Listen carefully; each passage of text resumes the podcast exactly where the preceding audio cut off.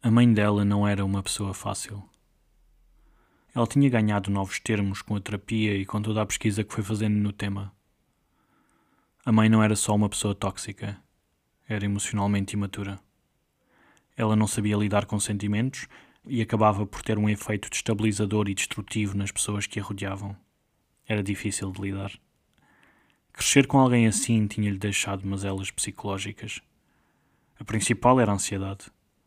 O percurso de perdoar a mãe e ter paz com o que ela era e lhe tinha feito ao longo dos anos não tinha sido fácil, mas grande parte tinha sido passado a perceber que ela também era humana, tinha as suas falhas e que tinha feito o seu melhor. Que a adorava e que não tem nem nunca teria noção do mal que lhe tinha feito na descarga de toda a sua toxicidade numa criança, numa adolescente e depois numa adulta. Elas não falavam todos os dias. Ela não conseguia. Só podia ligar-lhe nos dias em que se sentia forte o suficiente para lidar com ela. Também não a visitava semanalmente, ainda que vivessem na mesma cidade. Manter o um mínimo de distância era necessário para se sentir estável e não ser constantemente atropelada pela mãe. Porque a mãe era como um caminhão em andamento. Abalroava-a com facilidade se ela não tivesse cuidado.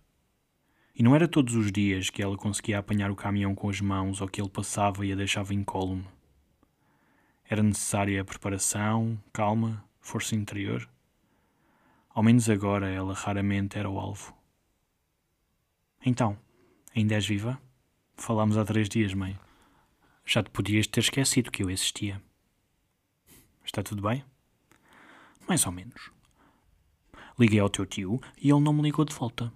Reclamei disso ao teu avô e ele ainda me disse que não tinha nada com isso. E não tem, mas ele bem sabe que a mulher dele não é flor que se cheira.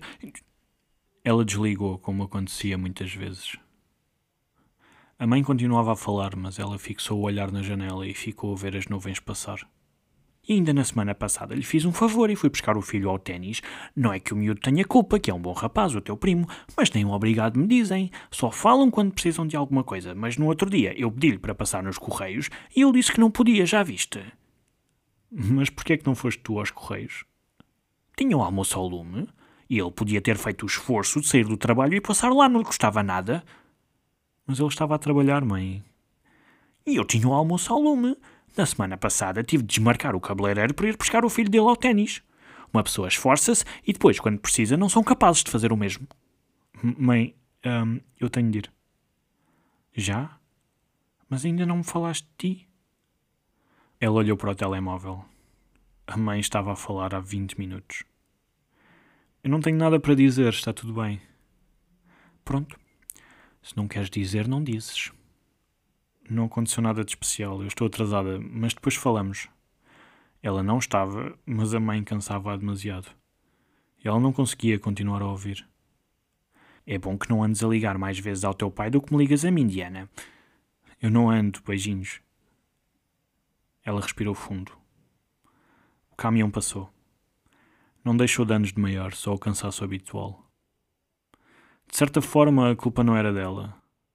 Ela vem envolta num ciclo de toxicidade que vem pelo menos da bisavó, que passou à avó, que passou à mãe, que arrastou para ela. E uma coisa era sabida: o ciclo acabava aqui. Ela estava a assegurar-se disso mesmo, que trabalhava os seus sentimentos, que era mais madura emocionalmente do que quem veio antes dela. Não era culpa delas, não era culpa da mãe. Ela era humana, tinha falhas, falhava muito, falhava demasiado. Mas ela sabia melhor do que simplesmente afastar a mãe da sua vida. Há laços que não podem ser ignorados e sentimentos que existem mesmo que não queiramos. Ela era a sua mãe. E por muito tóxica que fosse, ela ia trabalhar para mantê-la na sua vida apesar disso.